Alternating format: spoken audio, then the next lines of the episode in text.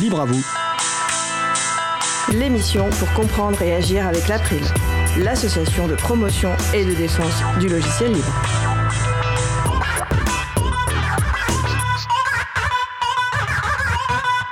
Bonjour à toutes, bonjour à tous. Le plan d'action du gouvernement sur les logiciels libres, c'est le sujet principal de l'émission du jour. Avec également au programme la chronique d'Isabelle Avani sur l'AMMD, une coopérative d'artistes libres produisant de l'art libre avec des matériels et des logiciels libres. Et également en fin d'émission la chronique d'Antanac sur le garage numérique qui accompagne les personnes habitantes et les associations du 20e arrondissement de Paris pour une vie numérique inclusive et solidaire. Soyez les bienvenus pour cette nouvelle édition de Libre à vous, l'émission qui vous raconte les libertés informatiques, proposée par l'April, l'association de promotion et de défense du logiciel libre. Je suis Fadé Coucher, le délégué général de l'April. Le site web de l'émission c'est Vous pouvez trouver une page consacrée à cette émission avec tous les liens et références utiles et également les moyens de nous contacter. N'hésitez pas à nous faire des retours ou nous poser toutes questions. Nous sommes mardi 14 décembre 2021, nous diffusons direct, mais vous écoutez peut-être une rediffusion, un podcast. À la réalisation de l'émission aujourd'hui, mon collègue Étienne Gonu. Bonjour Étienne. Salut Fred. Nous vous souhaitons une excellente écoute. Cause commune, la voix des possibles, 93.1 FM et en DAB+, en Ile-de-France. Partout dans le monde sur causecommune.fm et sur l'appli Cause Commune. Pour participer à notre conversation, causecommune.fm, bouton de chat, salon libre à vous parler d'actions de type sensibilisation menées par l'April ou par d'autres structures. Annoncer des événements libristes à venir, avec éventuellement des interviews des personnes qui organisent ces événements, c'est la chronique Le Libre fait sa com de ma collègue Isabella Vanni, qui est coordinatrice et vie associative et responsable projet à l'April. Bonjour Isab, et je te laisse, euh, je te passe la parole plutôt. Euh, bonjour Fred, bonjour euh, à tout le monde. Donc aujourd'hui, j'avais envie de parler de cette coopérative d'artistes libres qui s'appelle l'AMMD, et nous allons le faire grâce à notre invité Aurel, qui est normalement au téléphone avec nous. Bonjour Aurel. Salut. Bonjour, merci d'avoir accepté notre, euh, invitation. Donc, euh, pour commencer, je te propose de nous en dire un peu plus euh, sur l'AMMD. Est-ce que c'est déjà l'acronyme? Est-ce que qu'est-ce que ça veut dire? Et qu'est-ce que qu'est-ce que c'est? Depuis combien de, depuis combien de temps cette association existe? Et quelle est la mission de cette association? Ouais, alors bah, la MMD euh, a été fondée en 2004 en fait, euh, quand on était encore étudiant, euh, à l'époque pour produire un premier album d'un groupe qui s'appelait Seb Cachotte. Et, et, donc cette cachette à cette époque-là disait faire, enfin jouer du mécanique metal disco. Et donc AMMD c'était pour amical du mécanique metal disco. Voilà, on est bien loin de ça maintenant, mais c'est pas très grave. Enfin, historiquement, c'est ça. Et euh, alors, euh, on n'a pas vraiment de mission en tant que telle avec la MMD. On est plutôt, on va dire, une espèce de lieu des possibles.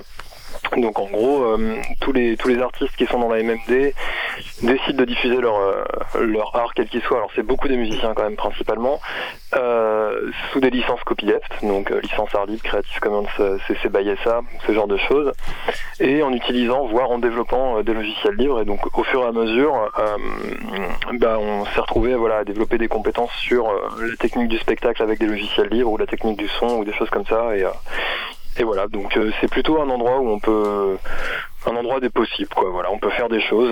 On sait qu'on va trouver des gens qui sont euh, qui sont raccords euh, avec notre philosophie. Et puis voilà c'est un peu ça l'idée. Parfait. Merci pour cette première présentation. Si j'ai bien compris tu étais tu étais là au moment de la fondation tout à fait oui je fais partie D'accord, rares à encore D'accord tu connais tu, tu connais bien l'historique donc tu disais que la, la plupart des, des artistes qui, qui, qui sont membres de l'association ah déjà une première question est-ce qu'il faut être membre euh, pour euh, publier avec euh, la MMD alors la MMD fait pas vraiment de publication au sens strict, c'est-à-dire qu'en fait elle a, elle a plusieurs fois produit des albums dans le sens où elle a mis en, marche les moyens matériels et ou financiers pour le faire, éventuellement la, promotion et tout ça, mais finalement c'est quand même, en fait on n'a pas de salarié permanent, et du coup, c'est quand même davantage de l'ordre du do-it-yourself et donc de l'entraide qu'autre chose. Donc en fait, il n'y a pas vraiment de production de la MMD en tant que telle. Euh, pourquoi j'ai perdu ta question Excuse-moi. non, non, euh, moi aussi j'ai perdu le fil parce que j'ai enchaîné les j'ai enchaîné les questions. Non, j'avais j'avais commencé pour te demander quel type euh, quel, type d'œuvre vous produisez et là tu m'as dit tout de suite et maintenant c'est en fait on peut pas parler vraiment de de production si j'ai bien compris c'est une façon en fait de rendre visible les œuvres de, de, de ces artistes et après en, en fonction des projets vous pouvez participer aidé financièrement ou pas, si j'ai bien compris. c'est ça. Bah, en fait, alors c'est une association hein, de, fait, donc finalement, bah, il y a des adhérents. Euh, qui nous rejoignent généralement parce qu'ils nous connaissent. Donc, enfin, ce que je veux dire surtout, en fait, c'est qu'on n'est pas, euh, on n'est pas une société prestataire comme on peut avoir des labels ou des choses comme ça. Très bien, c'est très clair. Voilà. Très clair. C'est, euh, on fait ensemble. Donc là, en, ce moment, c'est surtout des musiciens qui sont dans la MMD. Notre dernier non-musicien, c'est, un membre de l'April, donc j'imagine qu'il n'est pas innocent dans le fait que, que vous appeliez maintenant. C'était Luc qui faisait du roman photo avec lequel on a fait encore un roman photo là et qui est sorti il n'y a pas très très longtemps.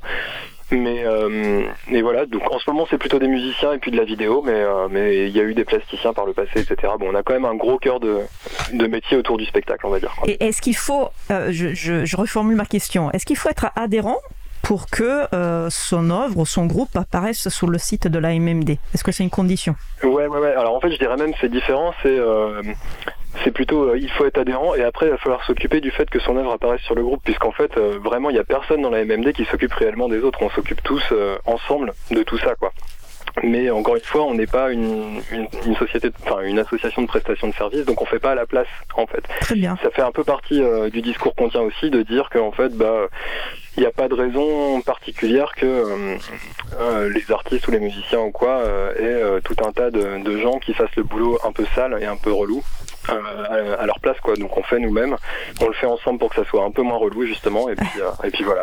Et la logique de it yourself est, quelque chose qui, qui, est très proche euh, des, des, des, principes du logiciel libre, de la licence libre en général. Pour, pourquoi le choix de cette licence et pourquoi le choix de la, de la licence copyleft?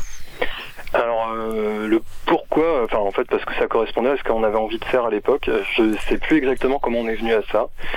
Euh, je me rappelle qu'on était étudiants et a priori euh, que, le, que le labo d'université dans lequel on était, pour la plupart d'entre nous, euh, travaillait sous, sous, sous Debian ou des choses comme ça. Donc du coup, on était déjà dans l'univers du libre.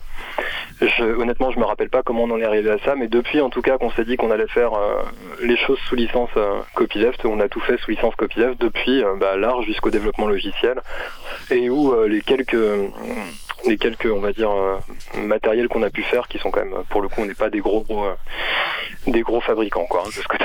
On va rappeler, je, m'excuse auprès de, de, notre public, on va rappeler ce que c'est euh, licence libre appliquée, par, par, exemple, à une musique, et en quoi et pourquoi il y a cette clause copyleft en plus. Ouais.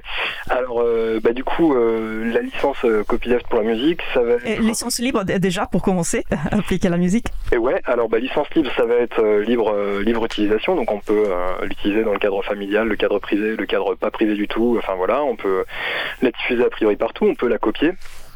Euh, Dans un cadre commercial aussi. Alors bah, c'est là que si tu me dis libre, euh, la, question c'est un peu où est-ce que tu mets la limite. Donc nous en tout cas à la MMD, oui tu peux le faire dans un cadre commercial puisqu'on a choisi euh, un principe copyleft. Donc il n'y a aucune restriction, euh, ni commerciale, ni de dire tu n'as pas le droit de modifier. Donc voilà, euh, c'est les deux autres libertés qu'on donne, c'est euh, tout usage et tu as le droit de faire des modifications et tu as le droit de rediffuser ces modifications. Et copyleft dans le sens que la, personne qui réutilise ou la structure qui réutilise cette musique, elle est, elle est censée la rediffuser sous les mêmes conditions. Exactement, voilà c'est ça, il y a la viralité, un principe de viralité de la licence. Et nous notre idée par rapport à ça, c'était de dire que finalement, bon, il y a, on va dire, alors je suis pas, je suis pas historien de la musique, mais il y a autour de 300 ans la musique a commencé à être codifiée euh, via des partitions, etc. On a pu commencer à se poser la question de comment on pouvait euh, protéger entre guillemets les droits d'auteur et tout ça. On a donc inventé ce statut de compositeur à ce moment-là. Mais en amont, c'était euh, quelque chose qui était transmis de manière orale et il y a encore beaucoup d'ailleurs de, sociétés où c'est le cas. Et c'était un bien commun finalement qu'on partageait et auquel bah, les gens apportaient quelque chose au fur et à mesure. bon, voilà, si on prend l'exemple de la chanson de Roland, il y en a 50 000 versions et puis j'imagine qu'il y en a beaucoup qu'on ne connaît pas parce qu'elle date d'une époque où on n'enregistrait pas évidemment. Donc voilà, c'est un peu dans ce truc-là qu'on s'inscrit, de dire bah en fait il n'y a pas de raison qu'on ait une propriété particulière là-dessus, les choses euh, existent, elles finissent par passer, on existe dans un contexte qui était là, qui nous a inspiré et, euh, et on peut pas l'ignorer. Et puis euh, voilà quoi. C'est ça, nous semble tout à fait normal en fait que tout ça soit de l'ordre du bien commun merci de, rappeler ça. Euh, d'ailleurs tu parlais euh, j'introduis un autre un autre point les artistes qui qui produisent leurs œuvres et qui, font partie de la MMD j'imagine qu'ils sont pas déclarés à la à la à la SACEM qui est la société je me suis écrit la société des auteurs compositeurs et éditeurs de musique. Je sais que maintenant il est possible pour un artiste qui est membre de la, de la SACEM de diffuser, s'il veut, sa, sa, sa, musique sous licence libre de diffusion, mais pas libre euh, complètement parce que euh, la, la, clause commerciale ne, n'est pas acceptée. Donc euh, j'imagine que, que ça aussi c'est quelque chose à... je veux dire, les, les artistes effectivement qui, qui, font partie de l'MD, ils publient uniquement sous licence libre, donc voilà, ils n'ont aucune intention de, de, de faire partie ou de déposer certains œuvres auprès de la SACEM. non, alors en plus, historiquement, quand, quand on a commencé la MMD, la SACEM était nettement plus, plus stricte qu'elle ne l'est maintenant. Elle a été un peu obligée de, de changer son fusil d'épaule avec le développement du net, mais à l'époque, il était hors de question de faire quoi que ce soit avec la musique qui était, qui était labellisée SACEM, et donc euh, on l'a toujours vu comme plutôt une entité qui était, on va dire, hostile à ce qu'on faisait, ou en tout cas nous on était hostile à ce qu'il faisait. que, donc euh, effectivement personne à la MMD n'est adhérent à la SACEM, et en fait, euh, alors comme je te disais tout à l'heure, la MMD elle est beaucoup basée autour du spectacle, y compris pour les musiciens, et parce que la question qui revient souvent, c'est dans ces cas-là, c'est quoi la forme de, de modèle économique qui permet de de vivre. Et en fait nous finalement c'est à travers le spectacle qu'on vit. C'est à dire que finalement la composition tout ça c'est presque un c'est presque pardon je viens de voir le, le chat euh, la composition, c'est presque un acte anecdotique qui va nous amener à faire un spectacle. Ce spectacle, on va pouvoir le vendre derrière, on va être euh, déclaré salarié, etc., intermittent du spectacle, et c'est ça notre modèle hein, qui va nous permettre de vivre. C'est pas le fait d'avoir composé une fois quelque chose qui va nous assurer une à vie. Donc il, y a, il y a des artistes qui quand même arrivent à vivre de, de, des artistes de la, de la, de la MND qui arrivent à vivre de leurs œuvres. Euh, oui, oui, oui, oui, on est plusieurs. Ah, c'est... Ouais, ouais. Pour autant, on peut pas dire qu'on est salarié de la MMD parce que ça n'aurait pas de sens. En fait, on est, on est bah, intermittent du spectacle, donc on est salarié quand on fait des spectacles. Il y a un certain nombre de spectacles qu'on fait euh, grâce à la MMD, d'autres où c'est pas le cas. Et puis, euh, bah voilà, oui, oui. Alors, euh, on est, enfin, on arrive à vivre. C'est aussi parce qu'il y a ce statut d'intermittent quand même qui, qui nous permet ça. C'est pas le cas pour tous les groupes. On a interviewé euh, euh, par le passé le groupe Stone from the Sky qui expliquait que euh, oh, pour le, les, membres de ce groupe, pour le coup, ils avaient un travail à côté et qu'ils utilisaient leur temps libre, leur congé pour faire de la musique et donc qui était, leur, passion. Mais ça, me fait vraiment très plaisir de savoir qu'il y, a, y a des artistes qui arrivent à, vivre de leurs œuvres libres grâce aussi au statut d'intermittent. J'ai vu que sur votre, site, ah, on me dit que le temps est, est, terminé. Euh, est-ce que tu veux, est-ce que tu veux lancer un, un, message, par exemple euh, Est-ce que vous sélectionnez les membres qui demandent à, participer à la MMD euh, alors on les sélectionne, oui et non. C'est plutôt en fait, vu qu'on peut pas décevoir les gens, on les rencontre, on discute et puis on voit ce qu'on fait ensemble. Mais encore une fois, la MMD c'est vraiment pas un talisman ni, ni quelque chose qui ouvre une porte vers. Enfin, c'est avant tout en fait, euh, c'est pour ça qu'on s'est appelé coopérative ou collectif, c'est avant tout un truc où on fait les choses ensemble. Et donc il n'y a pas d'idée de, comment dire de candidature ou quoi que ce soit quoi. C'est plutôt on se retrouve et si les choses doivent se faire, elles se feront et voilà, on est, on, veut pas, on veut pas vendre du rêve euh, qui, n'existerait pas quoi. C'est très clair. Je te remercie beaucoup euh, pour ta participation. On a mis euh, les références du site l'AMD sur sur notre site libravou.org ainsi que les pages des sites des groupes qui sont actuellement à, à l'AMMD. Donc n'hésitez pas à, à, aller voir et à les écouter surtout. Mais merci encore et très très bonne continuation. Merci beaucoup. Merci Isa, merci Aurel. Le site de l'AMMD c'est mmd.net. Et euh, nous allons faire une pause musicale et on va pas quitter totalement la MMMD.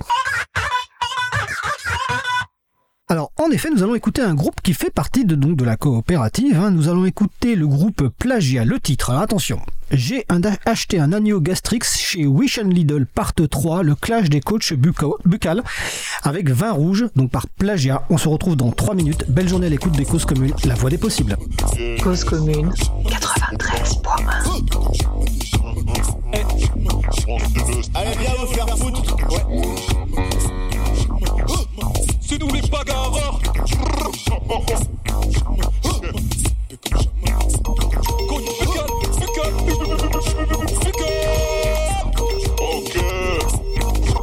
Vas-y,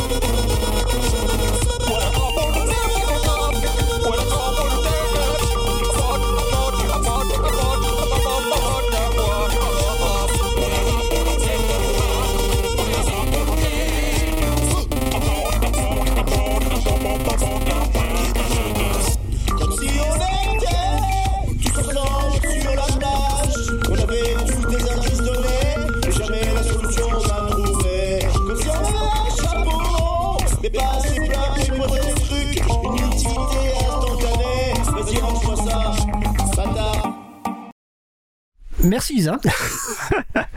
Nous venons d'écouter euh, J'ai acheté un agneau gastrique chez Wish and Lidl part 3, le clash des coachs buccales avec euh, plagiat et vin rouge disponible sous licence libre Creative Commons se partage dans les mêmes conditions CC by SA.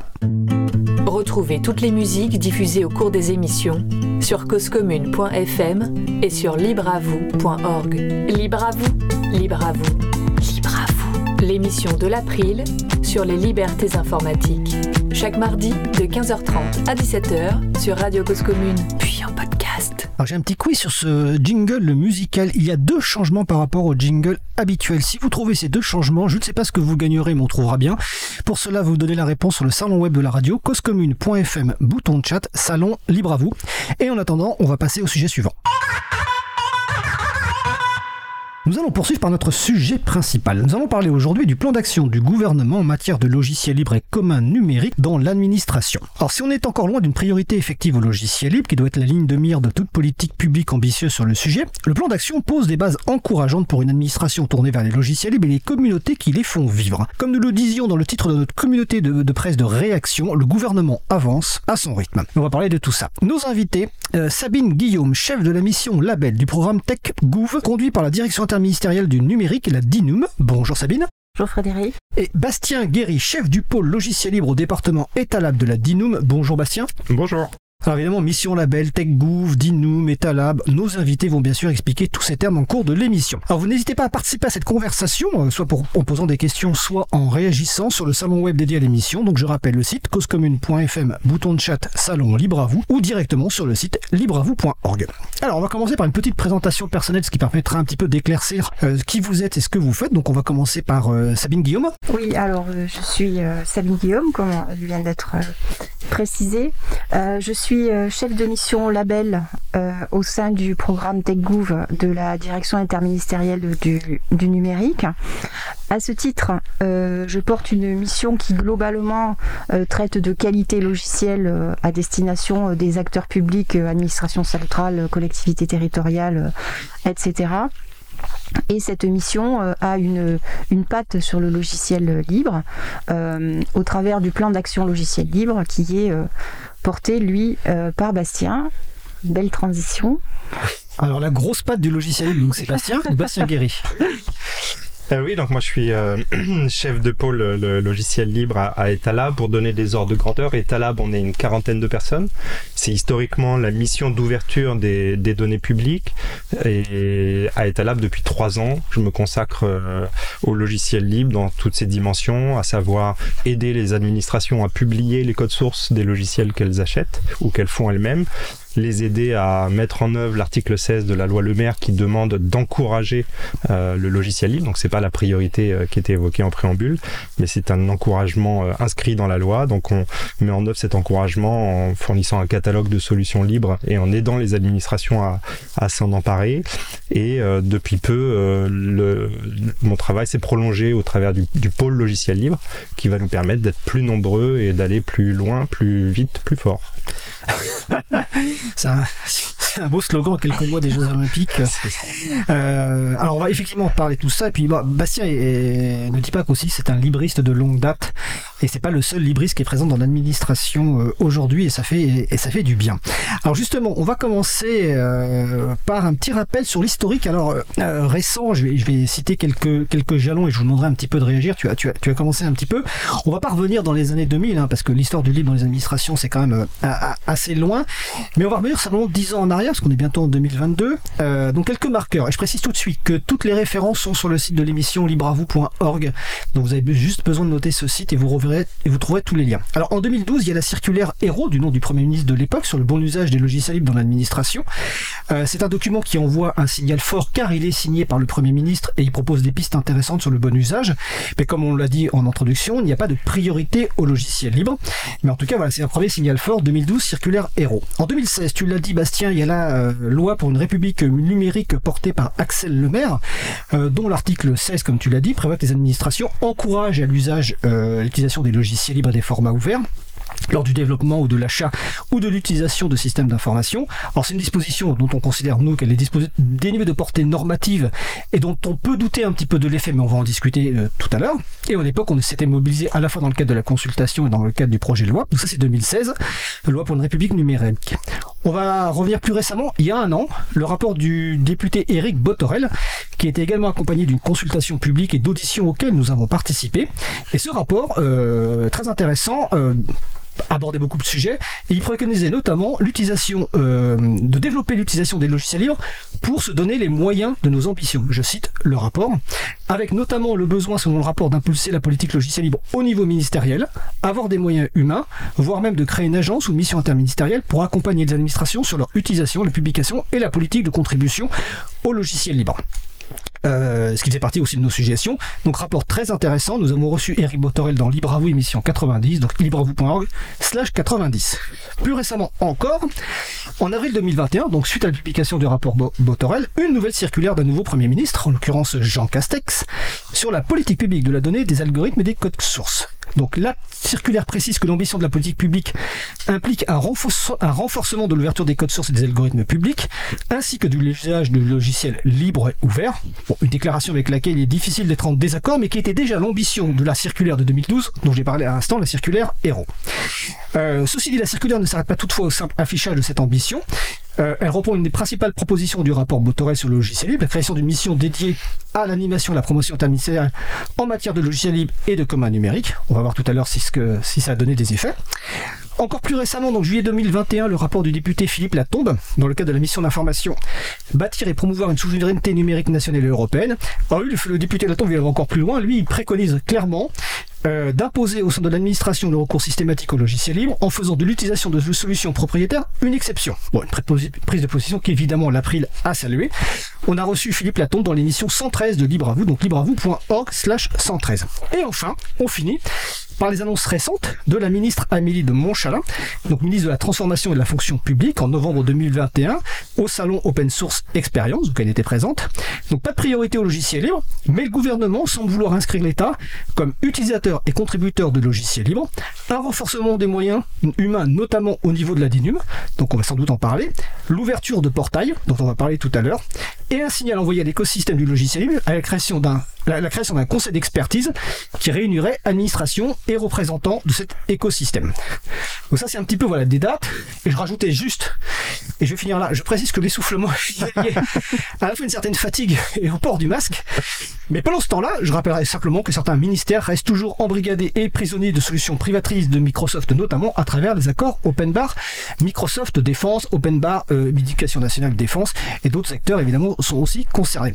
Alors par rapport à cette, un petit peu cet plus ou moins récent d'une dizaine d'années, euh, Qu'est-ce qui a évolué vraiment? C'est-à-dire, euh, est-ce que par rapport, question simple, est-ce que par rapport à la circulaire Héros de 2012, qu'est-ce qui a évolué de façon positive?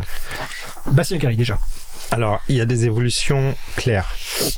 L'historique, moi je le ferai remonter même pour la préhistoire au sénateur Lafitte qui en 99, 99, ouais. lance cette idée euh, audacieuse d'obligation légale.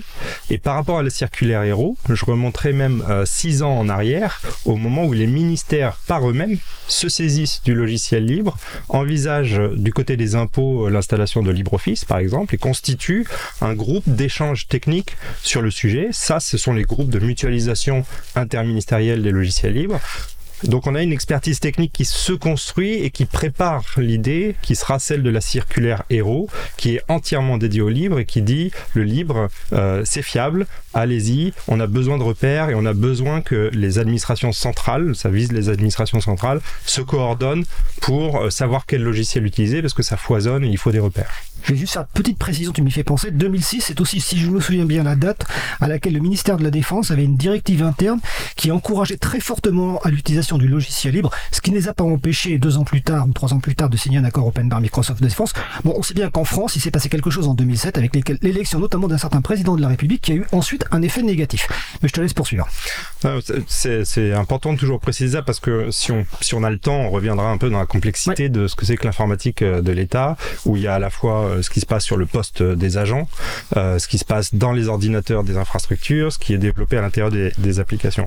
Mais donc 99, la FIT 2006, euh, une mobilisation des, experts techniques au sein d'une administration clé qui est Bercy et qui rend possible cette circulaire. Je fais, cette parenthèse pourquoi? Parce que la circulaire du Premier ministre Jean Castex du 27 euh, avril 2021, elle est là aussi possible parce que on a continué cette mobilisation et parce que euh, on a continué le travail de coordination euh, via la DINSIC puis DINUM sur les efforts autour du libre dans l'administration. C'est-à-dire que euh, le, le Premier ministre ne signe pas une page blanche, il repart de quelque part. Donc cette continuité, elle est logique et, et elle est attendue. L'aspect qui me paraît nouveau, pour venir directement à ça, pour ceux qui ont connu les combats autour du logiciel libre dans les années 2000, euh, on en était à former nos députés. On en était à acculturer le monde politique à tous ces sujets-là. Aujourd'hui, ces députés, euh, Éric Botorel, Philippe Latombe, euh, sont tous bien au fait de ces, de ces sujets. Parfois même, euh, ils sont techniquement euh, compétents en la matière. Donc, je pense que c'est une chance d'avoir ces héritiers de Michel Rocard, qui avait, qui s'était lui formé de façon accélérée dans les années 2000 pour porter le combat contre les brevets logiciels en Europe. Donc ça, c'est nouveau. On a un contexte politique avec des gens qui savent de quoi ils parlent. Juste petite précision, tu viens de parler de brevet logiciel Michel Rocard. Philippe Latombe vient de co-signer une tribune pour rappeler le danger des brevets logiciels. Donc je, c'est juste pour euh, confirmer ce que tu dis effectivement. Oui, j'allais en, en- en parler, parce que c'est effectivement pour dire que ces combats ils sont d'actualité, on a une maturité nouvelle des gens qui politiquement portent ces sujets au Parlement et au gouvernement. Le plan d'action logiciel libre et commun numérique, c'est une volonté de la ministre euh, Amélie de Montchalin, qui sait de quoi elle parle quand elle avance euh, sur ce sujet.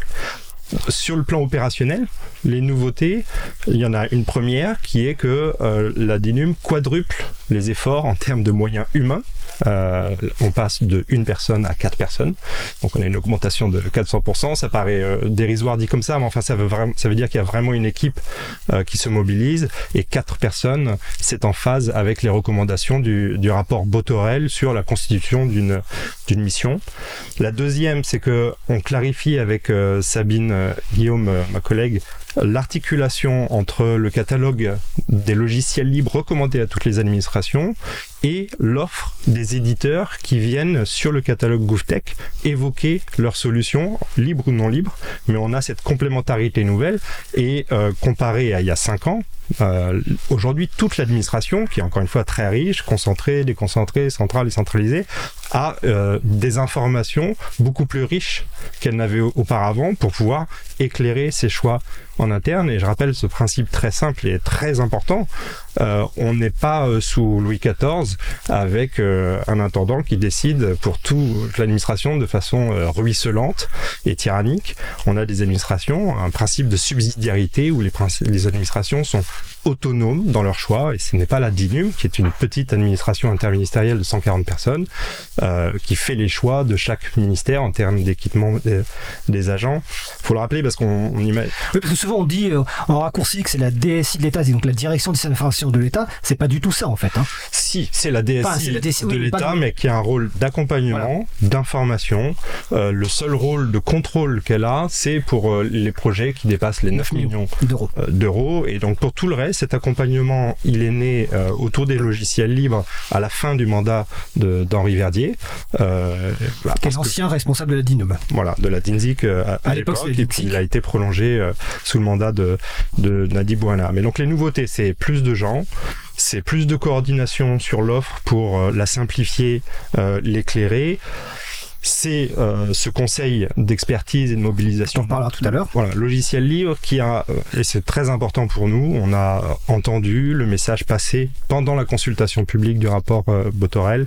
Euh, il nous faut des canaux de discussion et de collaboration avec l'écosystème. On a cette chance en France d'avoir un écosystème de petites et moyennes entreprises, voire de grandes entreprises qui est vraiment très actif sur le sujet. C'est une richesse, il faut qu'on discute euh, avec eux. Ensuite, nous ne sommes représentants, nous ne sommes une administration que du ministère de, la transformation et de la fonction euh, publique et on ne fait pas la politique industrielle de la France. D'accord. Euh, je précise avant juste de passer la parole à Sabine Guillaume pour la même question, enfin que je vois bien les questions qu'il y a sur le salon web Marie-Odile et que je vais les relayer quand elles seront, euh, quand on sera sur le timing de, ces questions-là. Et effectivement, Marie-Odile précise qu'il y a aussi Paula Forteza dans les parlementaires compétentes sur le sujet. Paula Forteza qui est une ancienne d'ailleurs là-bas. Euh, donc Sabine Guillaume, ma même réaction sur un petit peu cette historique, qu'est-ce qui a changé? Et puis peut-être sur l'articulation dont, dont vous venez de parler de Bastien entre les différents pôles de, de la DINUM? Alors, euh, pour, pour répondre sur la, la- la- le premier point qui est la diffusion du livre, euh, qui est beaucoup plus euh, importante que précédemment, dans tous les messages que pouvait porter l'administration, je pense que le, catalogue GouffTech est en ce sens-là un, totem que je pense assez, assez important à la suite, à la suite du, du CIL. L'idée de ce catalogue, c'est de, de proposer aux acteurs publics qui ont un choix de solutions à faire, de présenter sur un même plan euh, des, solutions euh, libres et des solutions euh, dites propriétaires.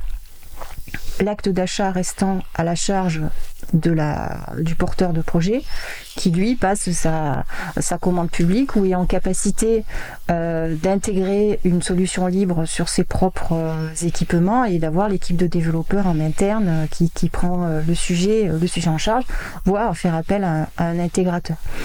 Ce qu'il faut savoir, c'est que au- aujourd'hui, euh, alors j'ai pas le compte d'aujourd'hui, mais on n'est pas tout à fait à 600 solutions, mais, mais presque, et on est, on atteint à peu près euh, 10% euh, de solutions qui, euh, qui relèvent de licences libres, euh, qui ont été euh, validées euh, avec euh, le concours de, Bastien.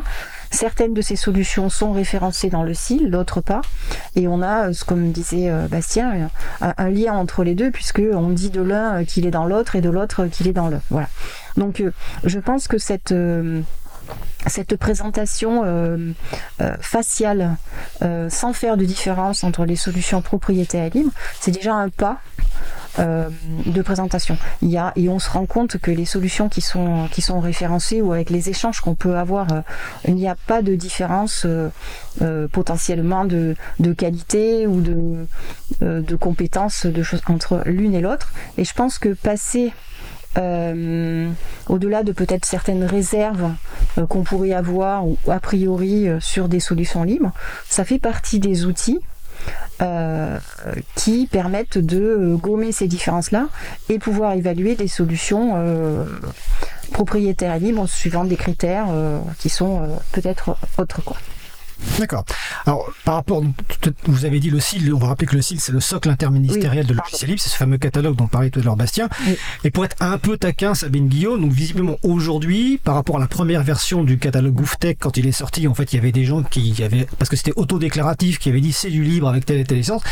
On avait un peu taquiné en faisant une communication en disant bah, qu'une bonne partie n'était pas du tout du logiciel libre. Donc maintenant, si je comprends bien, il y a une collaboration entre donc la mission label et le pôle logiciel libre pour vérifier que les déclarations des entreprises ou des structures en tout cas qui proposent des solutions libres soient réellement libres. C'est bien ça Exactement. Alors, on est dans un mode, euh, enfin la DINU est souvent dans un mode euh, apprenant. Donc effectivement, on a lancé euh, la, première, la première initiative sans véritablement, comment dirais-je, mettre en en, en question ce qui était, ce qui relevait de l'auto, euh, de l'auto-référencement. Euh, donc effectivement, euh, il y a eu euh, quelques discussions et quelques remarques que nous avons, euh, je pense, prises en compte euh, le plus rapidement possible. Et maintenant, on travaille vraiment avec Bastien. Donc on s'est mis d'accord sur le qu'est-ce qu'une licence libre et qu'est-ce que n'est pas une licence libre. Donc on a le contrôle en amont qui est, qui est calé, ce qui n'était pas le cas précédemment. Et euh, lorsqu'on a un cas un peu euh, litigieux ou sur lequel on se pose des questions, c'est Bastien qui est notre, euh, notre grand sachant euh, en, la, en la matière. Voilà. Ah, il en faut un, euh, je suis désolée Bastien, mais c'est toi. Donc euh, voilà, c'est comme ça. On, on- on verra sur cette question justement des, des licences libres, très rapidement.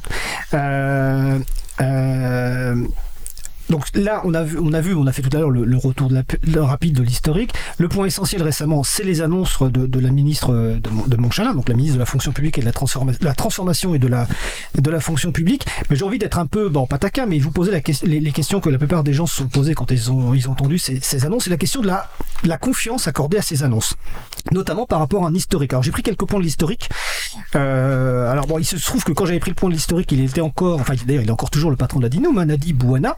Donc sa prise de poste en décembre 2018. Ensuite en mars 2019, dans une interview, il qualifiait le livre de question du début des années 2000. On en parlait tout à l'heure, mais dans son esprit c'était plutôt quelque chose de négatif.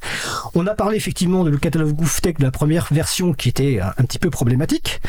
On peut aussi se dire que des annonces faites à même pas six mois d'une présidentielle, donc d'un nouveau gouvernement, même si président reste, souvent il y a quand même un nouveau gouvernement, avec potentiellement un poste, le responsable de la, ou la responsable de l'immeuble qui est hautement politique et qui est soumis au changement politique. Tout à l'heure tu parlais d'Henri Henri Verdier. Henri Verdier a été, euh, on va dire quoi, exfiltré de son poste parce qu'en fait sa tête ne revenait plus, euh, ne revenait pas au nouveau ministre de l'économie euh, numérique de l'époque, enfin du numérique de l'époque, c'est-à-dire Mounir Majoubi. Et en parallèle, il y a aussi toujours la persistance des solutions open bar dans certains ministères, donc de la forte dépendance de ces ministères à Microsoft. Donc quelque part, j'ai envie de vous dire, pourquoi on devrait y croire ce coup-ci? Bastien, Guéry. Rendez-vous dans trois ans. Euh, Pourquoi trois ans? Rendez-vous dans trois ans, c'est parce que non, c'est- il y, a- il y a une raison, c'est que c'est la c'est le, le- la durée sur laquelle on a observé les effets de la circulaire Hero. Euh, donc il y a eu une étude de la, de la Harvard Business School euh, qui a montré que cet encouragement, cette circulaire, qui était juste une circulaire, c'était pas une nouvelle loi, euh, elle avait eu des effets sur la commande publique et sur le- le- la stimulation de- des entreprises. On mettra le lien sur le site web de la- Oui. ouais. Oui, avec plaisir. C'est une étude intéressante et elle montre aussi, à contrario, que la loi pour une république numérique, qui euh, d'un coup fait des avancées légales sur le logiciel libre, n'a pas l'air, elle, d'avoir des effets directement euh, mesurables économiquement pour les entreprises. Ça, il fa- C'est pas besoin d'une étude pour savoir qu'un truc euh, qui, qui est juste encouragement ne sert à rien dans une loi. Donc, nous sommes d'accord là-dessus, je pense. Donc, pourquoi il faut avoir confiance Euh, Moi, je suis arrivé sur mon mandat, entre guillemets, il y a trois ans, de ma fonction de, de développeur qui soutient le, le libre, avec un engagement clair qui était de rester et de continuer, parce que les administrations avaient vu trop d'interlocuteurs différents, hein, souvent des gens compétents. Je peux citer mon, mon collègue Antoine Cao, qui accompagnait euh, toutes les administrations euh, avec les, groupes de mutualisation interministérielle, groupe qui fonctionne aussi indépendamment de, la DINUM hein, et qui échange des expertises. Euh, il y a notamment le, le pôle logiciel libre de l'é- de l'éducation nationale qui fait un gros travail d'animation autour de ces groupes-là. Euh, et donc euh, la continuité que vous décriviez, qui fait qu'on se demande ce qu'il y a de nouveau, c'est aussi celle qui est garante de on continue, on est confiant et on va construire des, des indicateurs d'impact euh, pour euh, qu'on puisse se donner rendez-vous encore une fois et dire ça a avancé, ça fonctionne. Ce qu'on voit nous, c'est qu'on a de plus en plus de demandes des administrations qui viennent vers le catalogue euh, de Sabine, le, le CIL, avec des demandes concrètes d'accompagnement pour mieux utiliser et faire des choix plus éclairés. Les deux ennemis, je pense, dans les choix techniques, c'est les préférences personnelles. C'est quand quelqu'un très haut, un secrétaire général qui a euh, connu une solution euh, de, de courrier de messagerie, par exemple, pour ne pas le citer, euh, va dire, bah, moi je connais ça, euh, j'ai besoin de ça, euh, je mets ça sur, dans tous mes agents, et là il y a un arbitraire euh, ressenti qui fait que le, le- le critère du libre passe à la trappe. Le deuxième ennemi, c'est euh, l'arbitraire de choix techniques euh, trop abstraits et qui sont pas validés par les DSI, par les équipes et qui fonctionnent pas bien. Et on aurait le risque du même arbitraire avec une obligation légale qui serait prématurée. Pour moi, cette obligation légale du logiciel Pour libre, toi, elle est prématurée, c'est ça? Aujourd'hui, elle serait prématurée. Je pense que c'est une idée régulatrice. C'est un horizon qu'il faut viser pour construire la méthode qui permettrait de faire des choix éclairés dans les administrations. On a nos voisins italiens qui ont cette obligation légale et Depuis 2016, non, je crois. Depuis plus longtemps, longtemps. que ça, je crois. Et en tout cas, eux-mêmes observent que ça n'aide pas. Euh, Ce qu'il faut, c'est euh, des 2013, interlocuteurs. on me dit sur le salon web. Je crois que c'est 2013 aussi. Et donc, on a besoin d'interlocuteurs et de méthodes. Aujourd'hui, le, le CIL, le catalogue est très perfectible à tout point de vue. On veut plus de savoir avoir plus d'infos qualitatives sur qu'est-ce qui est utilisé où. On veut avoir plus d'échanges d'expertise. On doit acculturer sur les achats, sur les questions On juridiques. va en parler tout à l'heure de la commande publique, Exactement. point essentiel. On a fait un atelier euh, récemment avec euh, La mission d'appui euh, au patrimoine immatériel de l'État qui est rattaché à la direction des affaires juridiques du- de, de Bercy. C'est très important pour tout le monde de, de savoir. On a un contexte juridique très favorable. je rigole parce qu'il y a, une, il y a une question de Marie-Odile sur salon web que je vais relayer. Allez-y. Euh, je comprends bien. Euh, ceci dit, j'avais euh, bon, la, ma question va me revenir, mais en fait, Marie-Odile sur le sur le salon dit c'est c'est prématuré parce que comme certains, euh, comme disent certains, il faut attendre que certains décideurs partent en retraite. Est-ce que c'est un peu ça? Euh, C'est une question de génération? Non. Sabine, Non. euh, non, Ah, Guillaume? non, alors, enfin, moi j'étais j'étais précédemment, euh, j'étais précédemment euh, euh, DSI. Euh, non, je, je, je, pense, enfin, je, je rejoins, euh, je, je rejoins Bastien sur euh, pourquoi, pourquoi il y a des endroits où, où, le libre a toute sa place et puis des endroits où c'est plus, plus compliqué. Euh, il y a les habitudes des utilisateurs aussi, c'est assez compliqué euh, de supprimer euh, la suite, la suite Office. Voilà, c'est- tout le monde a des habitudes, euh, des choses comme ça, donc c'est- très compliqué. Donc on a déjà les utilisateurs qui parfois euh, font de la font de la résistance. On peut avoir aussi euh, des réseaux de décideurs qui, pour de bonnes ou de mauvaises raisons, vont plutôt orienter vers du propriétaire ou vers pourquoi pas du du cloud ou du pas cloud pour de très bonnes raisons, voilà, qui sont en capacité d'expliquer. Le c'est compliqué de peut-être dans certains endroits de choisir euh, une stratégie euh, libre, euh, full libre. C'est assez compliqué parce que en plus, je pense que Bastien va évoquer la difficulté de recruter des compétences. Euh, risque d'être euh, d'être un frein euh, pour pour le déploiement du libre qui demande qui demande des compétences en interne sur un volume d'ETP un ETP? volume, volume d'agents pardon Attends, ah, d'agent ou d'agent, attends. voilà, d'agents et d'agentes à, temps, à temps complet pour, pour s'occuper d'un parc logiciel plus, qui va demander plus d'attention que si effectivement on a un prestataire qu'on paye X tous les mois et qui va venir euh, quatre fois par jour euh, gérer euh, les tickets de bug, par exemple. Donc le, le choix, euh, on peut être extrêmement euh, persuadé de l'utilité euh, et du bien fondé du libre, mais on peut être pris dans un contexte où au moment de l'acte d'achat, euh, bah, on, on intègre d'autres éléments qui font que bah, le livre va pas forcément être, euh, être choisi, alors même qu'on sait que c'est ISO fonctionnel au reste. Quoi. Voilà. D'accord. Alors, la pause musicale, tu voulais intervenir, Bastien? Oui, euh, juste par rapport à, à la citation de Nadi Bouana qui a été faite euh, tout à l'heure.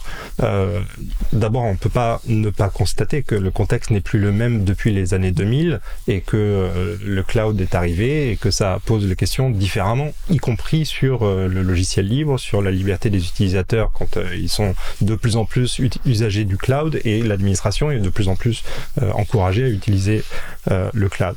Sur la remarque plus générale, on avait Henri Verdier qui était favorable au libre dans l'esprit, qui diffusait cet esprit-là, et Nadi Bouana euh, qui avait une position très clairement pragmatique, position pragmatique qui relaie la position naturelle de la plupart des DSI des grands ministères qui sont face à des enjeux de plusieurs milliers d'ordinateurs, de, services, euh, des grandes infrastructures. Donc ce balancier naturel entre idéalisme et pragmatisme. D'abord, il n'est pas étranger aux, gens du logiciel libre, on le connaît bien.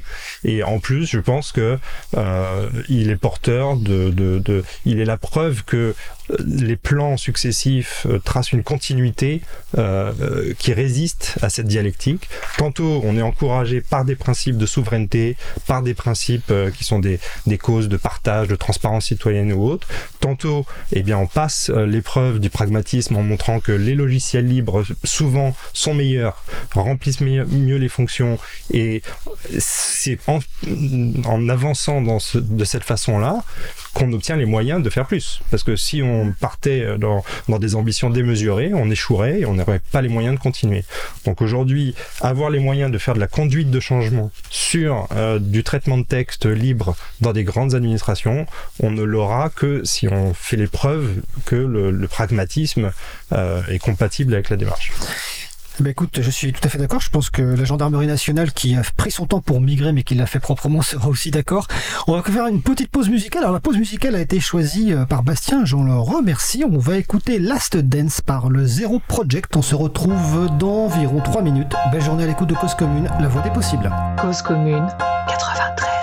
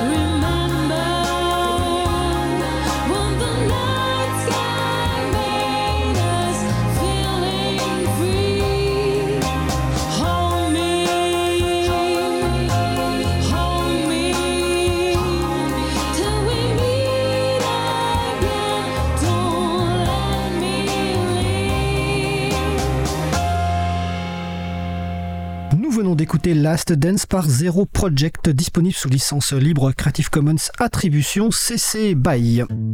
Retrouvez toutes les musiques diffusées au cours des émissions sur causecommune.fm et sur libreavoue.org. Libre à vous, libre à vous, libre à vous. L'émission de l'April sur les libertés informatiques. Chaque mardi de 15h30 à 17h sur Radio Cause Commune, Je vous rappelle que toujours il y a la question de savoir quels sont les deux petits changements qu'il y a dans ce jingle. Venez en discuter avec nous, proposer votre réponse sur causecommune.fm, bouton de chat, salon libre à vous, et aussi poser des questions et réagir à notre échange sur le plan d'action du gouvernement en matière de logiciels libres avec euh, Sabine Guillaume et Bastien Guéry. Alors juste avant la pause musicale, on a parlé un petit peu de, l'historique, de la confiance qu'on pouvait accorder aux, annonces du gouvernement. Euh, on, va parler un petit peu euh, du, plan d'action en pratique. Alors, il y a beaucoup de choses dans, le, le plan d'action. On a commencé un petit peu à en parler avec le socle interministériel de logiciels libres. Euh, on va parler tout à l'heure de la, la partie commande publique qui me paraît très importante, mais peut-être que je vais commencer plus simplement par vous demander qu'est-ce qui vous paraît le plus essentiel, chacun et chacune, dans ce plan d'action.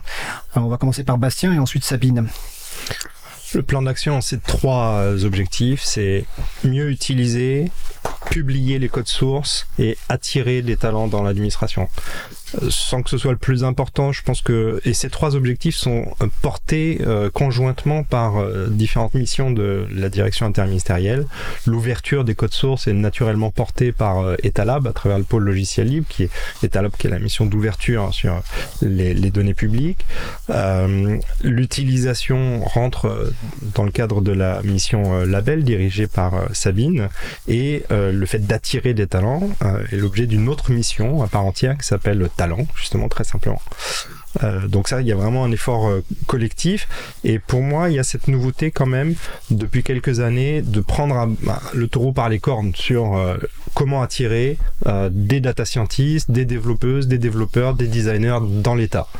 On a des programmes innovants comme l'incubateur des services numériques Betagouv qui euh, recrute euh, en, en indépendant et en contractuel de, de nombreux euh, développeuses, développeurs depuis longtemps. C'est un écosystème de plus de 500 personnes aujourd'hui. On a le programme entrepreneur d'intérêt général. Nous-mêmes, côté plan d'action logiciel libre, on, lance le Blue Hat Semester of Code. Alors, consiste- Qu'est-ce que c'est que Blue Hat Blue Hat, c'est le, c'est le symbole, le chapeau bleu qu'on porte pour réunir les gens qui s'intéressent au logiciel libre dans l'administration, qu'ils soient simples citoyens ou agents publics. Le Semester of Code, donc le semestre de, de code, c'est l'idée de permettre à des projets libres qui sont utilisés dans l'administration, donc euh, Thunderbird, euh, PeerTube, des projets existants à l'extérieur de l'administration, euh, de bénéficier de l'effort d'étudiants stagiaires pendant six mois de contribution de ces étudiants.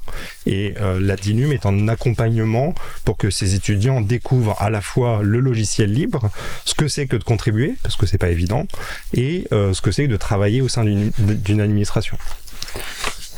Euh, Sabine, de votre côté, quels sont d'après vous les, points essentiels du plan d'action?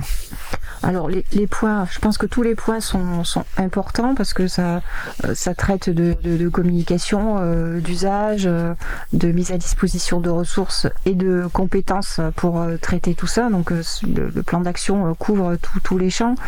Je dirais que c'est pas forcément le plus important pour moi, mais ce qui m'occupe le plus, c'est le volet euh, déjà évoqué par, par Bastien, qui est faire mieux connaître, utiliser. Et donc, euh, dans, dans, cette, dans, cette, dans, ce, dans cet axe-là, euh, l'action est euh, beaucoup à trouver euh, et attirer vers, euh, vers le catalogue des solutions euh, libres euh, plus que ce qu'on peut avoir euh, aujourd'hui, même si on a à peu près euh, euh, 10% des solutions qui sont, qui sont libres, c'est déjà, euh, c'est déjà pas mal. Euh, D'en avoir encore plus pour donner plus de visibilité. Et de notre côté, puisque nous avons aussi mis en place, démarré il n'y a pas très très longtemps, le deuxième totem qui est une plateforme réservée aux acteurs du secteur public pour échanger et avoir des retours d'expérience sur les solutions du, du catalogue, arriver à en s'appuyant sur cette euh, communauté, euh, avec l'aide de, de Bastien sur des actions euh, ciblées, des webinaires, des séminaires, des choses comme ça, euh, de rediffuser la culture du libre, qui est euh, une culture, comme on l'a dit tout à l'heure, un peu à, tout, à tous les étages. Et il faut de la ressource, il faut des moyens, il faut une autre façon de penser, une autre façon d'imaginer, une autre façon d'acheter aussi On des parler, solutions par rapport à ce qu'on fait aujourd'hui. Donc il y a toute une culture à mettre en place. Et nous, on, a ce sujet du libre, on a aussi le sujet du cloud. On, voilà, on a, communiqué sur euh, des, points euh, que la DINUM veut mettre un petit peu euh, en avant dans l'offre du secteur public pour qu'il y ait des choses à choisir.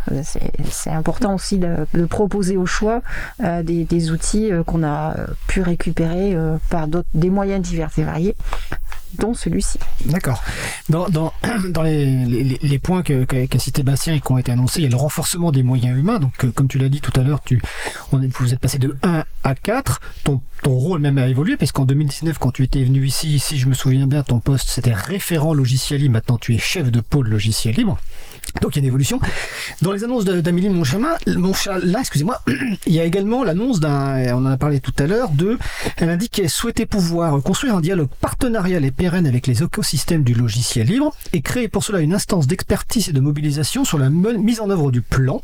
Donc une instance de dialogue conseil d'expertise composée à la fois d'administration et de structure de l'écosystème. Je précise que l'April a été sollicité pour en faire partie et nous avons décidé de donner une chance à ce plan d'action. Euh, mais est-ce que tu peux nous expliquer un petit peu bah, quel est le rôle de ce euh, conseil euh, d'expertise Bastien Carré? Alors, le conseil d'expertise, il a deux cercles. C'est un cercle administration et un cercle écosystème.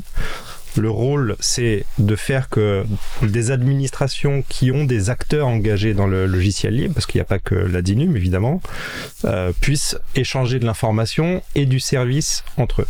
Si je prends l'exemple de l'Agence nationale de cohésion euh, des territoires, La NCT, la NCT, euh, eh bien, ils seront dans euh, ce conseil.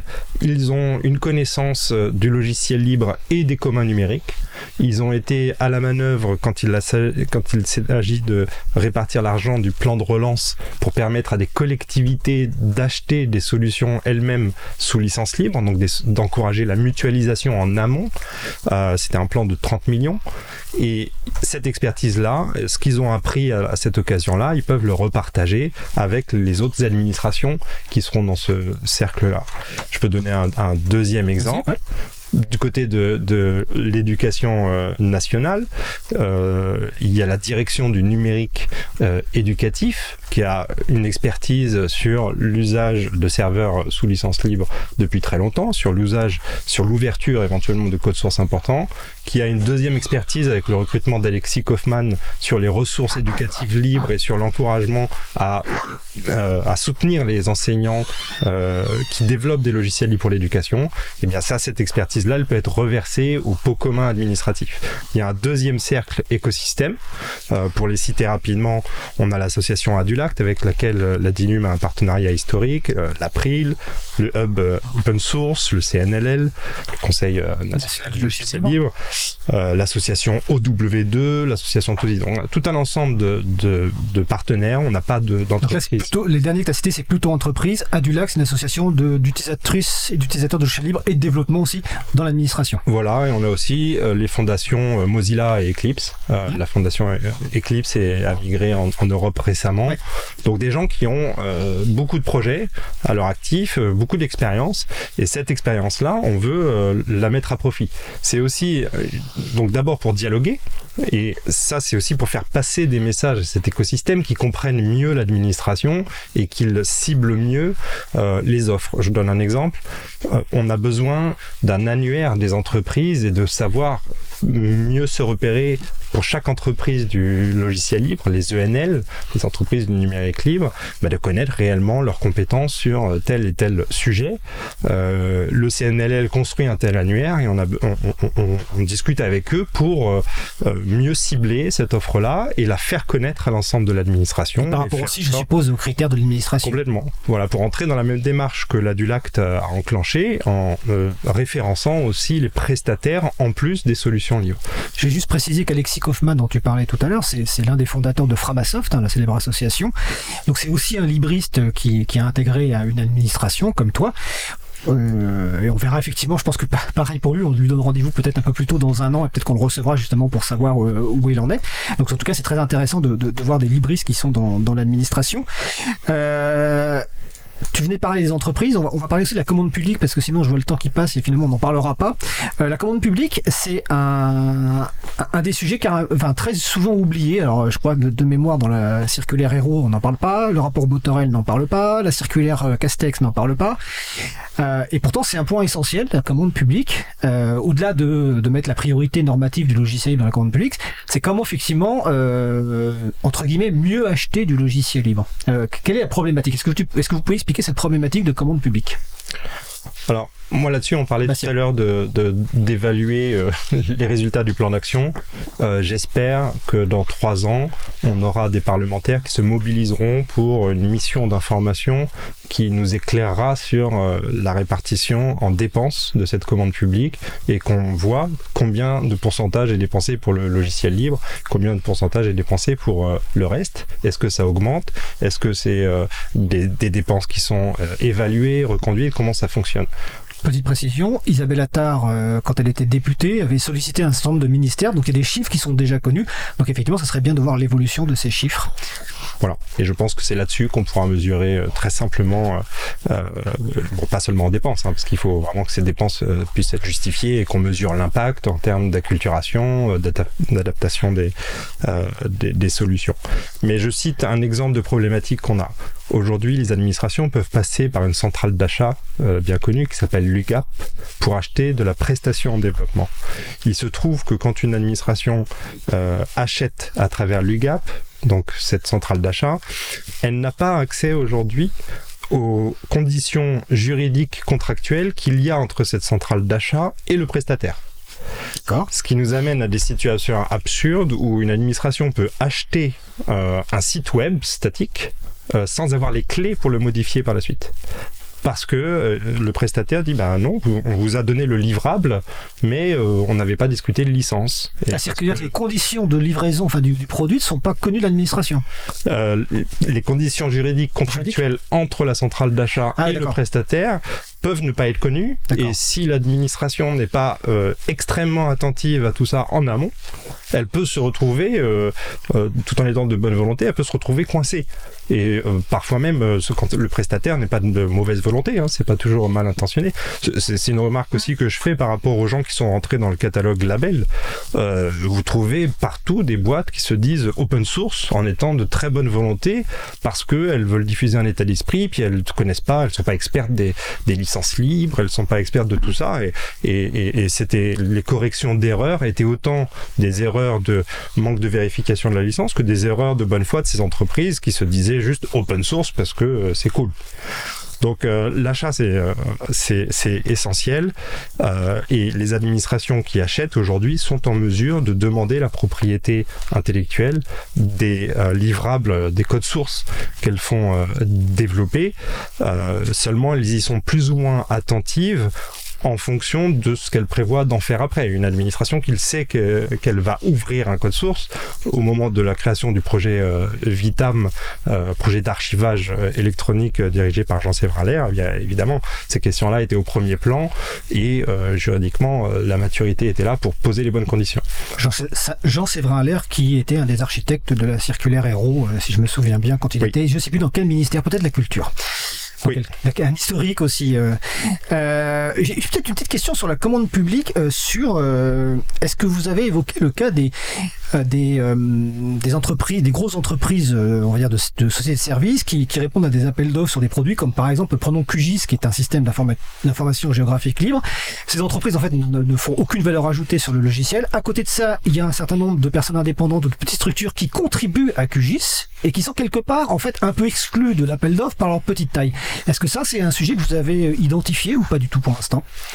On l'a non seulement identifié, mais en, en plus on a vécu le fait que euh, pour le marché interministériel de logiciels libres, qui est un marché qui permet aux administrations de faire des remontées de bugs et d'avoir des correctifs de bugs, qui lui permet aussi de faire des, des développements, euh, et bien le, le, le- le titulaire euh, du marché de support euh, est une grosse entreprise qui a construit un groupement euh, autour d'elle pour s'assurer de l'expertise de ces petites entreprises. D'accord. Donc l'administration est attentive euh, justement à ce que à, cibler la la, bonne expertise au, bon endroit et à ne pas euh, simplement euh, réagir à des flyers euh, publicitaires.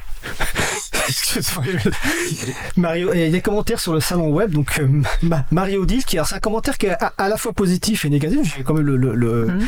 le transmettre. Euh, donc avec une personnel, avec du personnel d'une telle qualité, donc Marie Dill parle de vous deux, il était grand temps qu'on leur change de patron. Donc voilà, je ne vous demanderai pas évidemment de réagir sur ce sujet-là. Mario Dill fait simplement référence au fait que Nadi Bouana a annoncé son départ de la de la Dinoum en janvier 2022, la veille de la publication d'un article du Monde qui euh, relatait un certain nombre de problèmes de management avec des burn-out, des, dépressions, etc. Nadi Bouana euh, conteste formellement ces accusations, mais en tout cas, il partira. Je ne vous demanderai pas non plus de réagir là-dessus. Et je fais un petit coucou à la chargée de com de la Dinoum, hein, voilà, vu qu'on a parlé de ce sujet avant. Mais on va pas en rentrer plus dans les détails. Euh, par contre, euh, il nous reste même pas 5-6 minutes, peut-être mettre 10 maximum, grand max, hein, enfin 5-6 minutes même. Euh, juste avant la phase de conclusion, peut-être un point, parce que vous vouliez aborder tout à l'heure la partie bah, justement ressources humaines, le recrutement, les talents. Vous avez une offre de poste actuellement ouverte, c'est ça?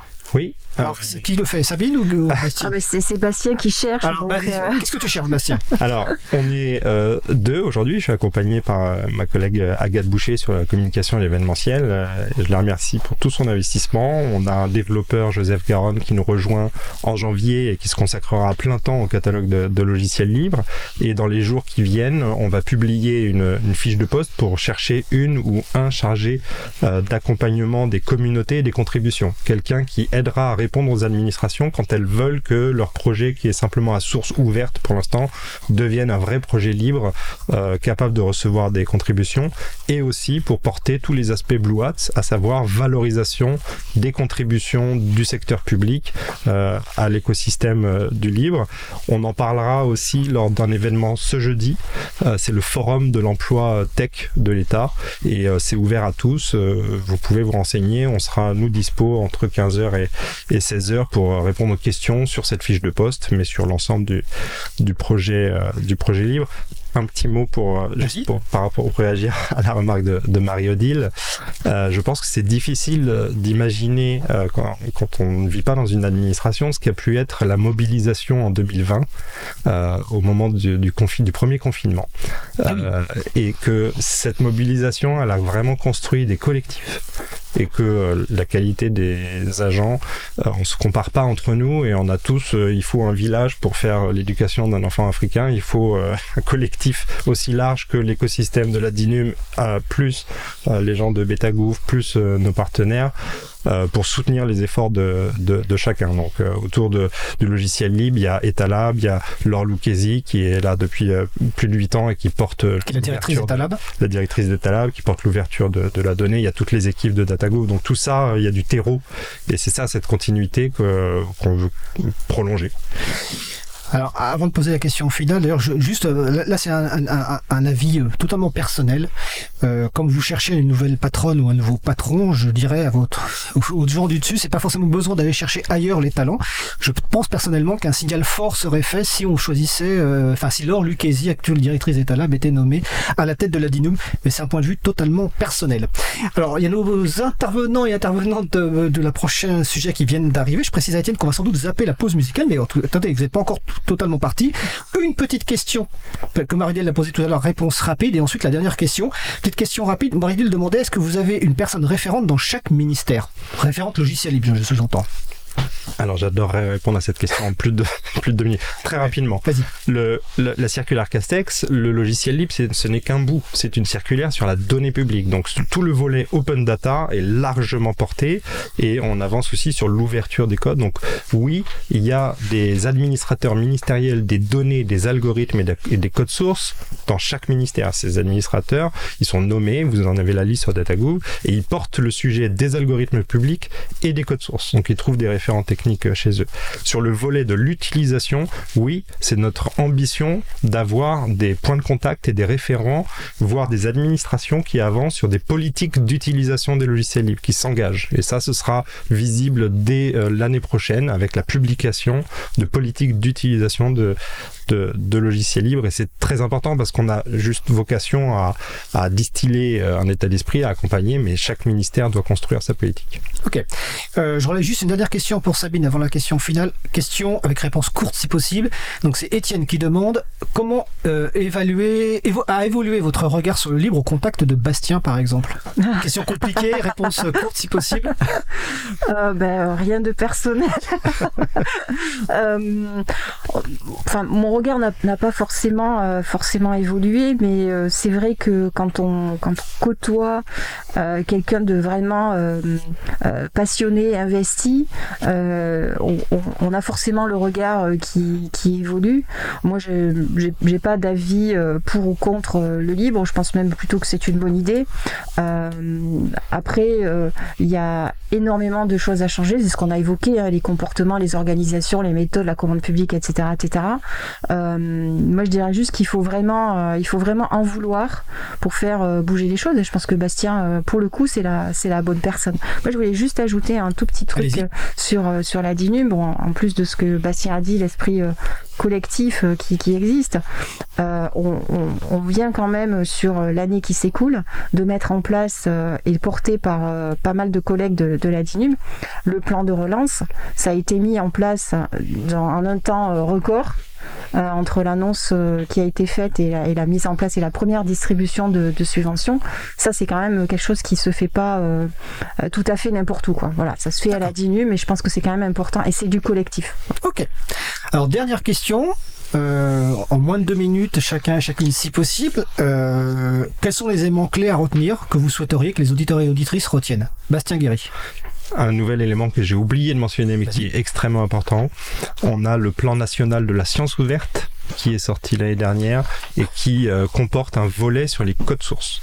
Ça, ça veut dire que les chercheurs, les enseignants-chercheurs sont invités à publier de plus en plus leurs codes sources pour rendre la recherche plus euh, reproductible. Et, et cette action-là, elle s'inscrit aussi dans les efforts du ministère de l'enseignement supérieur et de la recherche pour ouvrir les codes sources de la recherche et aussi parce que ce ministère est euh, volontaire sur le sujet pour utiliser plus de logiciels libres et s'appuyer sur le, cal- le catalogue qu'on met en place. Ok. Et l'Etalab fait euh, euh, organise avec le comité pour la science ouverte en, en janvier euh, un séminaire en trois matinées sur euh, ouvrir les codes sources de la recherche et surtout valoriser les codes sources de la recherche, c'est-à-dire comment construire des, des entreprises sans refermer la licence derrière. Ok. Sabine, le mot de conclusion? Oui, alors moi j'ai moins de deux minutes, donc c'est pas grave, je vais faire. Euh, moi je profite de, de l'occasion pour encourager euh, tous ceux qui portent des solutions euh, libres de venir se référencer euh, dans le catalogue, qui est un, un moyen où les solutions libres sont présentées euh, de façon euh, complètement identique à des solutions propriétaires. Et d'utiliser cette, cet outil et, de, et de vous l'approprier, sachant que on va créer à partir de ça une, une communauté d'agents publics euh, sur lesquels on va pouvoir travailler de façon assez précise, par exemple pour obtenir les chiffres évoqués précédemment hein, sur ces populations de 200, 300 agents publics. Qu'est-ce qu'ils ont utilisé dans l'année comme euh, solution? Est-ce que c'était du libre, pas du libre? Quel budget euh, associé? Alors on va pouvoir avoir une, une communauté de gens dont on va pouvoir euh, examiner euh, de façon euh, relativement euh, fine leur façon d'acheter et de choisir du libre et pas du libre, pourquoi, comment, euh, etc. Voilà. D'accord. Je pense qu'il faut profiter de cette opportunité. Eh ben c'est noté. Donc merci à Sabine Guillaume et Bastien Guéry euh, de la DINUM, donc de la Direction ministérielle du numérique. Marie-Odile vous donne rendez-vous en 2025. Moi je vous donne rendez-vous un peu plus tôt pour faire un, un- un point. Je précise. Ah, je vous souhaite une belle fin de journée. Merci, pour Merci l'invitation. Euh, je vous précise qu'on ne va pas diffuser de pause musicale, mais par contre tu peux envoyer le petit jingle de transition, Étienne. Alors donc on va passer au sujet suivant. Exceptionnellement on fait pas de pause musicale, donc j'invite les deux personnes à s'installer donc euh, bah, aux deux places là, et puis euh, à Sabine et Bastien éventuellement bah, d'aller dans le canapé pour profiter après de la petite collation euh, qui est prévue. Donc je voilà, il y a, y a Isabelle et Brice qui s'installent pour le sujet suivant. Alors donc c'est chronique d'Antanac. Que libérer d'autre que du logiciel? La chronique d'Antanac. Isabelle Carrère et d'autres personnes actives de l'association Antanac se proposent de partager des situations très concrètes et ou des pensées mises en acte et en pratique au sein du collectif. Le reconditionnement, la baisse des déchets, l'entraide sur les logiciels libres, l'appropriation du numérique par tous et toutes. Le thème du jour, le garage numérique, qui accompagne les personnes habitantes et les associations du 20e arrondissement de Paris pour une vie numérique inclusive et solidaire. Et donc Isabelle a convié Brice et je vous laisse... Isabelle, je te laisse la parole. Merci Fred, bonjour à toutes et tous. Bonjour. Euh, oui, tout à fait. Alors j'avais envie aujourd'hui de ouvrir un peu cette petite chronique de 10 minutes en Tanac à euh, une autre structure euh, qu'on commence à bien connaître là maintenant. Et euh, je vais laisser la parole à Brice pour qu'il expose un peu, mais parce qu'on est vraiment en phase sur plein plein de sujets, notamment l'utilisation des, des systèmes sous GNU Linux, mais aussi l'approche avec les personnes, etc. Vas-y Brice, raconte-nous Voilà. le garage numérique, dans, dans- à Paris également, mais dans le 20e. Euh, ouais, exactement. Le garage, c'est, euh, ça fait 10 ans que l'association est active sur, euh, sur Paris, quartier de la Banane, des Amandiers, entre Ménilmontant et Père-Lachaise.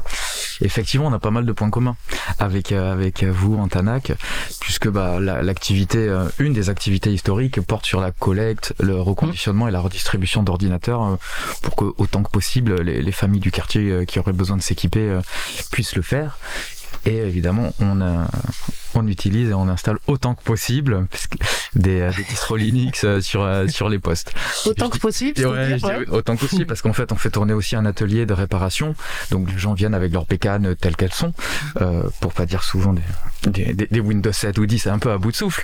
Euh, et bon on, on essaie de de- d'expliquer de, convertir on sensibilise. Et puis bon, il y a des fois où euh, oui les gens s'y retrouvent et acceptent de, de basculer sur une, une Debian ou autre d'autres fois où c'est plus compliqué et puis on comprend donc euh, voilà. On fait pas euh, 100% euh, 100% GNU Linux mais euh, on essaie en tout Oui, cas ça. En tout cas, vous, n'installez pas des systèmes d'exploitation euh, sous Windows. C'est ça, Oh, on que en installe, si, si, on en installe aussi, ouais, ouais, on, en installe. Le but, contexte, le but étant, cas le but étant que les, oh, bah, dans quel cas, il y a, il y a quelques personnes dans le quartier qui peuvent euh, faire du graphisme et, et qui, c'est un peu long de, de, de basculer Mm. sous GIMP ou autre et qui Mm. ont besoin de leur suite Adobe. Bon, bah, nous, le but, c'est qu'on on, on rende service, c'est que les gens, euh, voilà, qui, Du coup, tu fais des doubles boots dans ce cas-là, comme nous ou tu fais euh, non, pas forcément, non, non, ça, ça nous arrive. ouais. Pardon. Vous allez très vite. Expliquez ce que c'est qu'un double Un boot. double boot, voilà. Parce que Voilà. nous, nous, à Antanac, on- ce qu'on a pris comme principe, c'est aucun ordinateur de, s'il est passé par chez nous, jamais il n'aura pas un morceau de système libre dessus. Donc double boot, ça veut dire qu'on euh, divise en deux de manière logique. Hein, on découpe pas le disque, mais de manière logique, on fait des partitions avec. euh, bah, quand on démarre la machine, soit on peut la démarrer sous le système GNU Linux. Peu importe, Ubuntu, Ubuntu, euh, Linux Mint, enfin ce qu'on met, Debian, etc. Et sinon, de l'autre côté, on peut le démarrer sur majoritairement du Windows. On va juste préciser que Alors, techniquement, c'est un menu qui s'affiche et on choisit. Voilà. Voilà, c'est ça. Pour la personne utilisatrice. ça, Pour la personne utilisatrice. Qui, et nous, ce qu'on, ce qu'on pousse les gens à faire, ça veut pas dire qu'ils le font après tout le temps, hein, mais ce qu'on pousse les gens à faire, c'est euh, de, de n'utiliser la partie Windows dans ce cas-là que, comme tu le dis, pour euh, voilà, j'ai besoin absolument de tel outil et j'ai pas trouvé l'équivalent dans le monde du libre, ou plus exactement souvent, je suis trop fainéant pour changer mes habitudes et passer sur un, logiciel libre. Non, puis il y a aussi des choses qui sont réellement pas exactement pareilles, ben on, sait pourquoi. hein.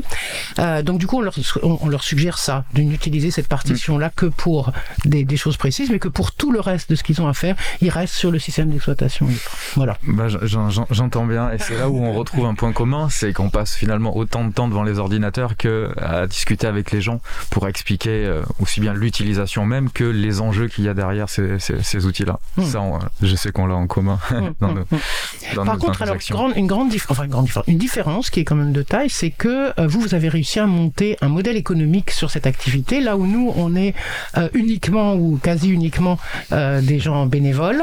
Euh, Toutes les personnes qui viennent à Antanac sont des personnes bénévoles et il y a simplement les permanences d'écrivains numériques publics pour lesquels nous avons quelques vacations payées, pas assez payées, mais en tout cas, bon, on arrive à les rémunérer un petit peu parce que là, on a estimé ben, qu'il y avait des, des obligations d'horaire, d'être là, de répondre, de confidentialité sur les données, etc. etc. Donc là, on, on rémunère les gens, mais toutes les autres personnes sont bénévoles. Je crois que vous, avez un modèle économique, n'est-ce On pas a un modèle économique qui probablement à, à consolider.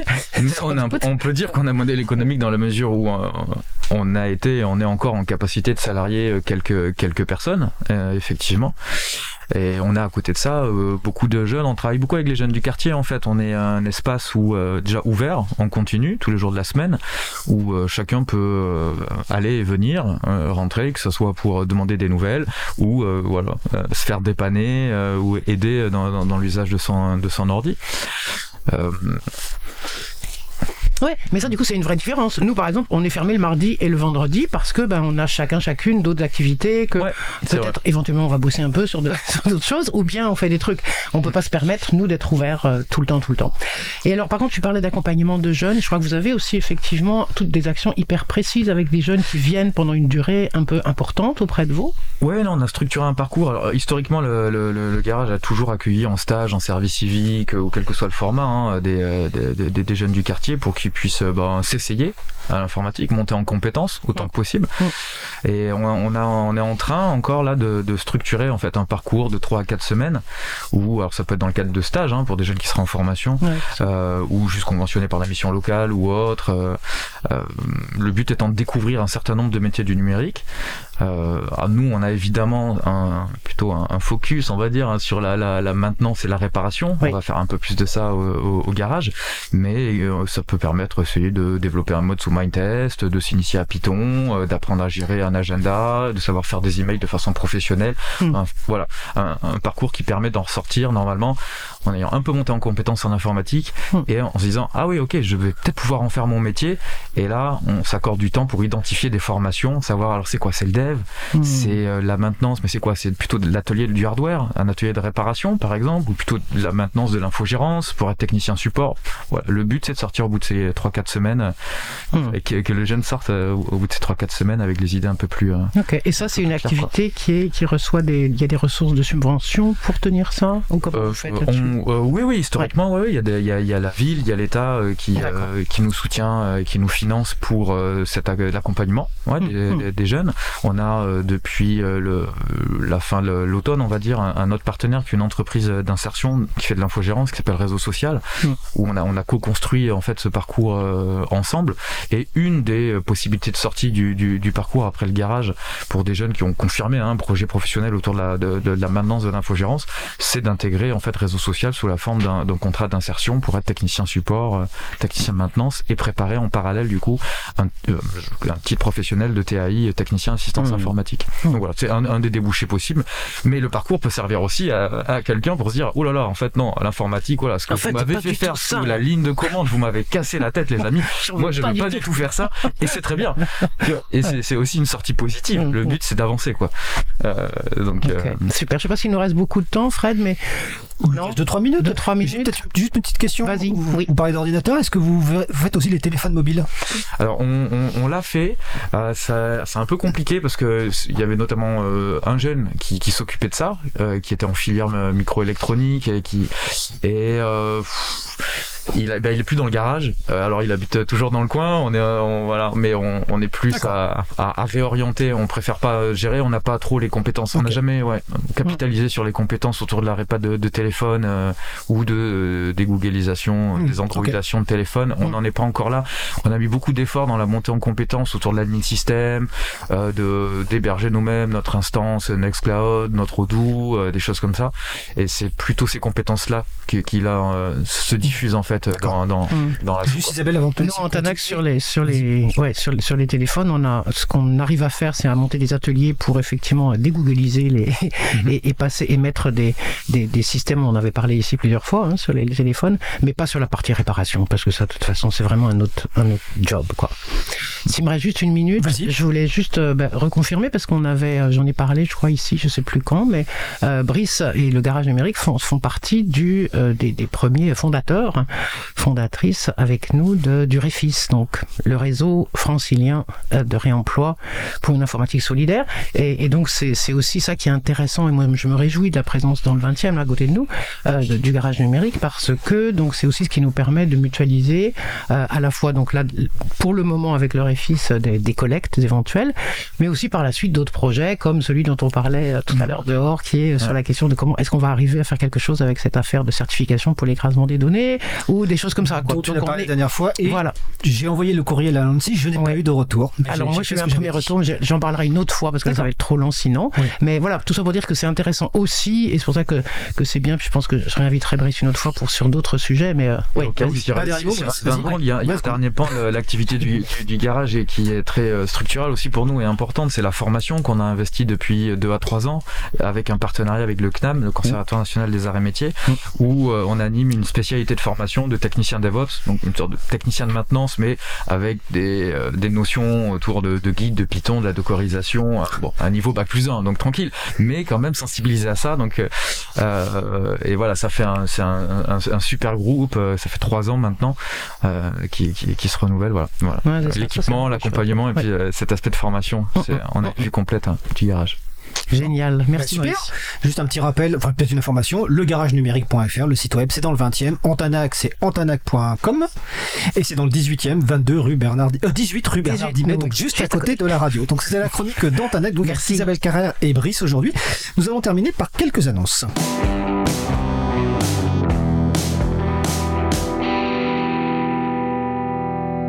Alors rapidement quelques annonces, oui parce qu'il reste peu de temps. Les fêtes se rapprochent. Alors euh, ben, parmi les cadeaux que vous pouvez faire aujourd'hui, vous pouvez faire des petits dons par exemple ou même des gros dons à vos projets de logiciels libres préférés, votre association de défense de la vie privée préférée ou toute autre association du même genre. Euh, c'est important. Si vous souhaitez faire d'autres cadeaux, vous allez sur le site enventelibre.org. Vous pouvez y trouver des mugs, des vêtements, des t-shirts, sweatshirts, chaussettes, gourdes, dons avec des associations. J'ai un superbe sweatshirt Debian. On parlait tout à l'heure de la distribution libre Debian. Vous pouvez aller aussi sur le, sur le site de Captain, artiste libre, kptn.org, qui fait de la musique marrante française. Vous pouvez acheter son CD, mais vous pouvez aussi télécharger librement sa musique et lui faire un petit don si vous voulez. Euh, vous pouvez aussi prendre un abonnement, par exemple, à un journal ou à un magazine qui traite d'informatique, de, technologie, de politique, comme nextimpact.com, avec les excellents articles de Marc Ress. Et quand vous êtes abonné, en plus, vous n'avez plus de traceurs, vous n'avez plus de pub, etc. Euh, et dernière annonce, euh, ma collègue Isabelle Lavani va animer ce jeudi 16 décembre à 17h30 la réunion du groupe de travail sensibilisation de l'April. Toutes les informations sont sur le site de l'agenda du Liban. Alors, notre émission se termine. C'était la dernière de l'année. Donc, je remercie d'abord les personnes qui ont participé à l'émission du jour Isabelle Avani, Aurel, Sabine Guillaume, Bastien Guéry, Isabelle Carrère, Brice. Notre l'émission a été réalisée avec son talent habituel par mon collègue Étienne Gonu. Pour les personnes qui nous écoutent en podcast, nous apportons un soin particulier à leur traitement avant leur mise en ligne et votre confort d'écoute en sera amélioré. Merci donc à l'équipe qui s'occupe toute l'année de la post-production des podcasts. Samuel Aubert, Elodie Daniel Girondon, Languin, bénévole à l'April, Olivier Grieco, le directeur d'antenne de la radio. Merci également à Quentin Gibaud, bénévole à l'April, qui découpe le podcast complet en podcast individuel par sujet. J'en profite pour remercier également Adrien Bourmeau qui a aidé Quentin dans cette tâche et également à la réalisation de certaines émissions avant de partir vers de nouvelles aventures. Merci également à Laure Élise Daniel qui a mis en voix nos différents jingles. Ah oui, les deux modifications qu'il y avait sur le jingle. On a juste changé le site web april.org par libravou.org et Laure Élise a réenregistré la voix. Un grand merci également à l'âme et au cœur de la radio Cause Commune, à savoir Olivier Grieco, le directeur d'antenne de la radio, qui nous permet de participer à cette formidable aventure. Au cours de l'année, nous- avons eu aussi l'occasion de recevoir l'aide de Stéphane Dujardin de l'équipe de la radio, notamment lorsque nous avions quelques problèmes techniques, ce qui est arrivé. Donc un grand merci Stéphane. Enfin, merci à vous, sans qui notre émission n'aurait aucun intérêt. Nous avons des auditrices et auditeurs formidables qui, en plus de temps en temps, nous font des retours qui nous font chaud au cœur. Continuez. Encore merci. Vous retrouverez sur le site libravou.org toutes les références utiles et les moyens de nous contacter. Nous vous remercions d'avoir écouté l'émission. Si vous avez aimé cette émission, n'hésitez pas à en parler le plus possible autour de vous et faites connaître également la radio Cause Commune, la voix des possibles. Alors juste, on nous reste un peu de temps. Donc de nouvelles émissions ont été intégrées à la grille de programme de la radio, notamment sur la thématique du travail, la vulgarisation scientifique, les pratiques somatiques, la poésie, la grande histoire en petites histoires, un rendez-vous cinéma, une émission sur le métal, la musique, hein, sur les parcours de vie, sur les initiatives vertueuses et évidemment les émissions habituelles telles que Cyberculture consacrée à la compréhension et l'appropriation de la culture numérique, l'émission d'Isabelle Carrère d'Antanac sur l'habitat, une émission pour que le vélo devienne une évidence ou encore une émission sur l'histoire. Et bien entendu les rendez-vous musicaux habituels de la radio.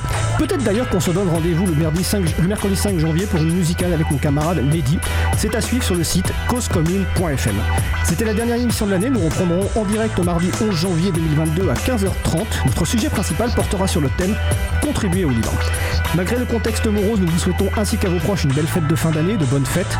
Avec un peu d'avance, nous vous souhaitons également une belle année 2022, que la nouvelle année soit plus sereine et plus à tout point de vue pour vous-même et pour vos proches. On se retrouve en direct le mardi 11 janvier 2022 et d'ici là, portez-vous bien.